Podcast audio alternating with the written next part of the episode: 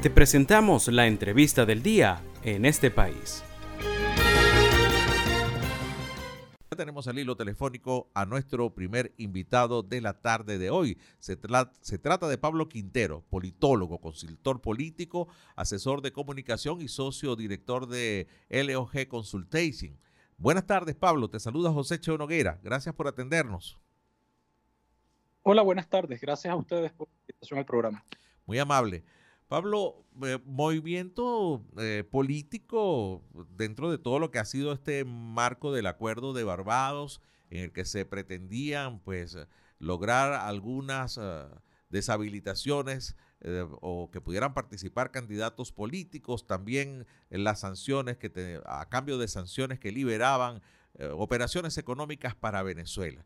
Hemos visto algún retroceso importante de eso que seguramente pues cambia el panorama de crecimiento económico, también el panorama electoral que ha estado demasiado movido. A ver cómo lo ves tú desde tu visión como politólogo y consultor político.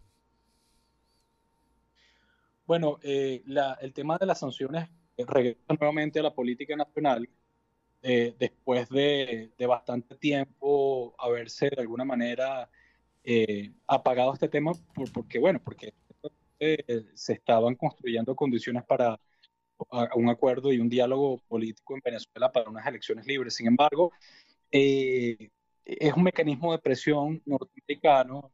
Las sanciones no son novedosas, no son nuevas. Desde el 2015 Venezuela ha estado sancionada. Hasta el día de hoy acumula más de 926 sanciones.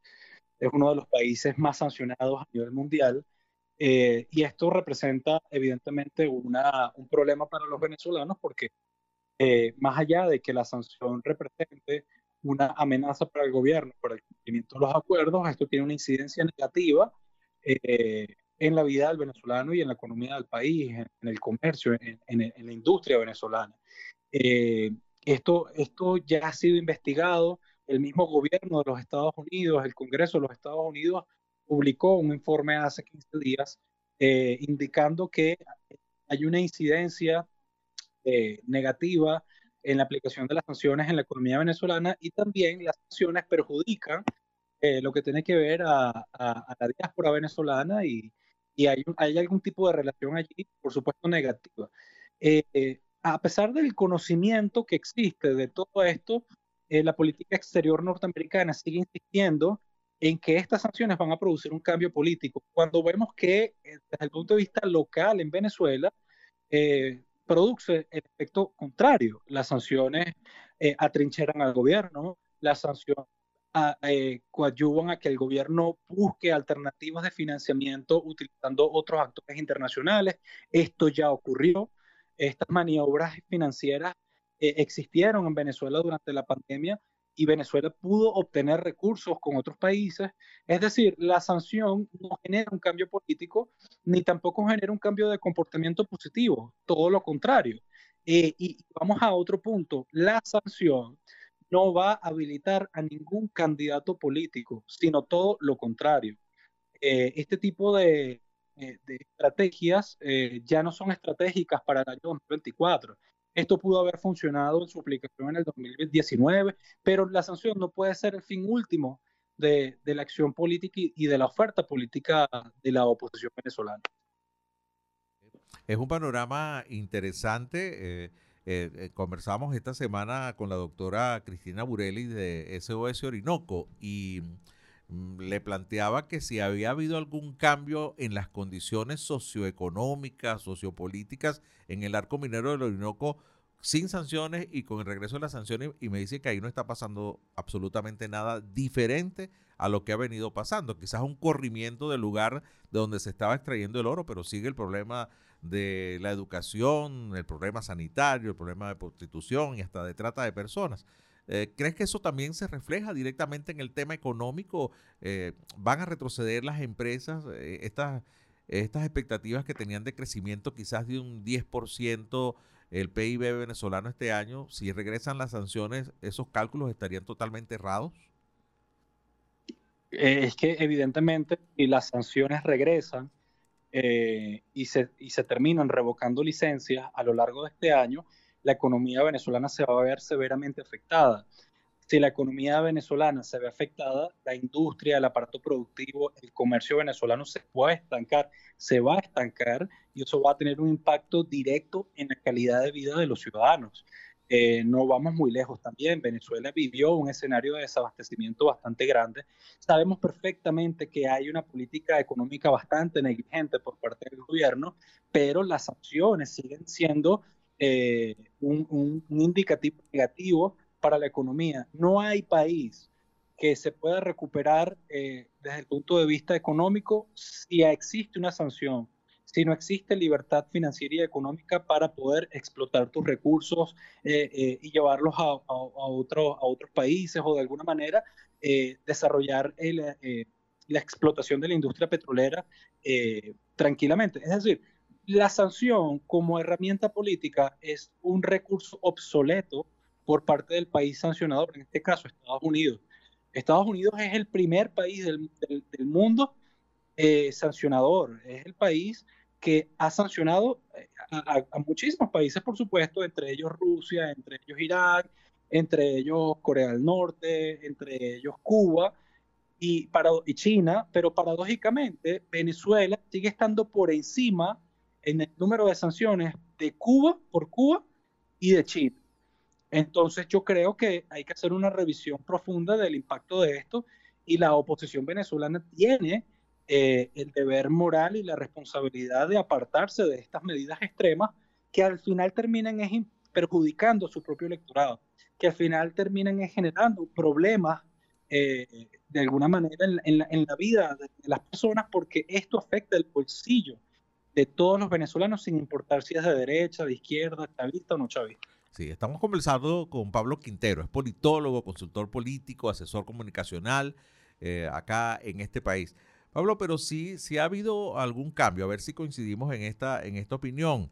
Eh, ¿Por qué el gobierno se está apurando en adelantar eh, las elecciones? Lo que se había hablado en Barbados era segundo semestre del año. Algunos avisoraban decir que era en octubre. Sin embargo, ayer voceros tanto del gobierno como de algunas encuestadoras eh, han hablado de marzo y de mayo las elecciones. Entonces, eh, ¿la será por esto de volver a las sanciones que se está acelerando ese cronograma electoral? No, el, cronograma electoral se acelera o hipotéticamente se pudiera acelerar, no son por las sanciones, no es por una amenaza por parte del gobierno de los Estados Unidos, es porque la oposición se encuentra en el momento más crítico en cuanto a su división y su incapacidad de elegir un candidato unitario. Eh, es precisamente, esta decisión se toma precisamente por las debilidades internas de la oposición y porque en este momento hay una, hay una división muy grande eh, entre, entre, entre los sectores opositores. Vemos que hay muchísimos candidatos y vemos que los candidatos eh, que, no está, que no forman parte de la plataforma unitaria se van a lanzar como son sin sanciones. Y por otro lado, vemos que existen las dudas por parte de la señora María Corina Machado en si va a ser la candidata o no, porque está inhabilitada. Y entonces la decisión de acelerar, en este caso el cronograma electoral, es producto de la división interna de la oposición y no de las amenazas de sanciones. Pero el presidente Maduro tiene un rechazo de 80% si las elecciones fueran en marzo. Sí, pero aún así, te digo, ah, eh, eh, el rechazo puede estar en 100% si tú quieres, pero si tú tienes la capacidad de movilizar tu base electoral que te permite ganar con números pequeños, aún así tú puedes ganar una elección. El rechazo eh, popular no tiene incidencia en los números finales o en la incidencia en la capacidad del voto Mucha gente, por supuesto, descontenta con el, presidente Nicolás Maduro, pero eso significa que va, esto no es una condición sine qua non que necesita mm. eh, perder una elección. Ya en otras elecciones hemos visto cómo el chavismo gana precisamente pesar de que en las encuestas reflejan números de popularidad eh, muy bajos. Eh, y si revisamos también las encuestas de la oposición, vemos que la popularidad también se ha ido reduciendo en todos los candidatos. Eh, sin embargo, te digo, todo va a depender, por supuesto, de, que se construyan, diríamos, una, una condiciones competitivas unas condiciones mínimas para la oposición que le permita también eh, ganar una elección. Pero al día de hoy está bastante complicado el panorama porque eh, no hay candidato eh, sólido apoyado por todos los sectores dentro de la oposición. No podemos juzgar a la oposición por una foto, por una imagen. Eso no es así.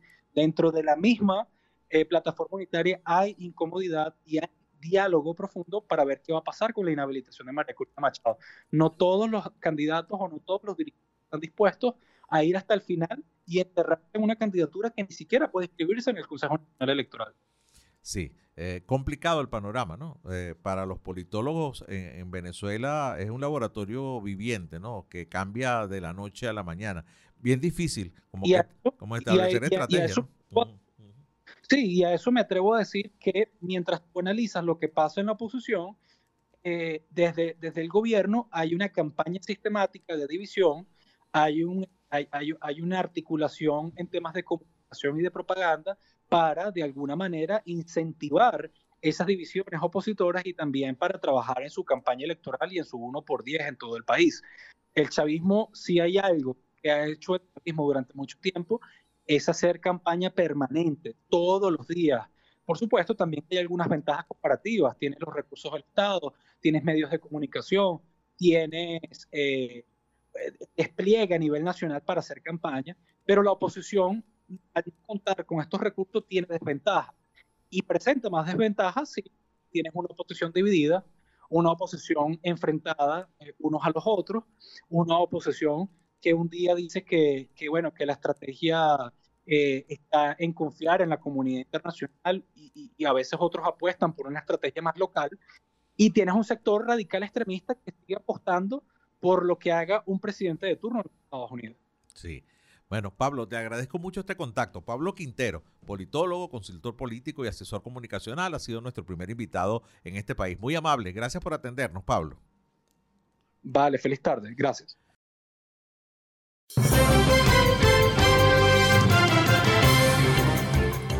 Esto fue la entrevista del día en este país. Para conocer más el programa, síguenos en nuestras cuentas en redes sociales. Estamos en Twitter e Instagram como arroba en este país radio y visita nuestra página web www.enestepais.info.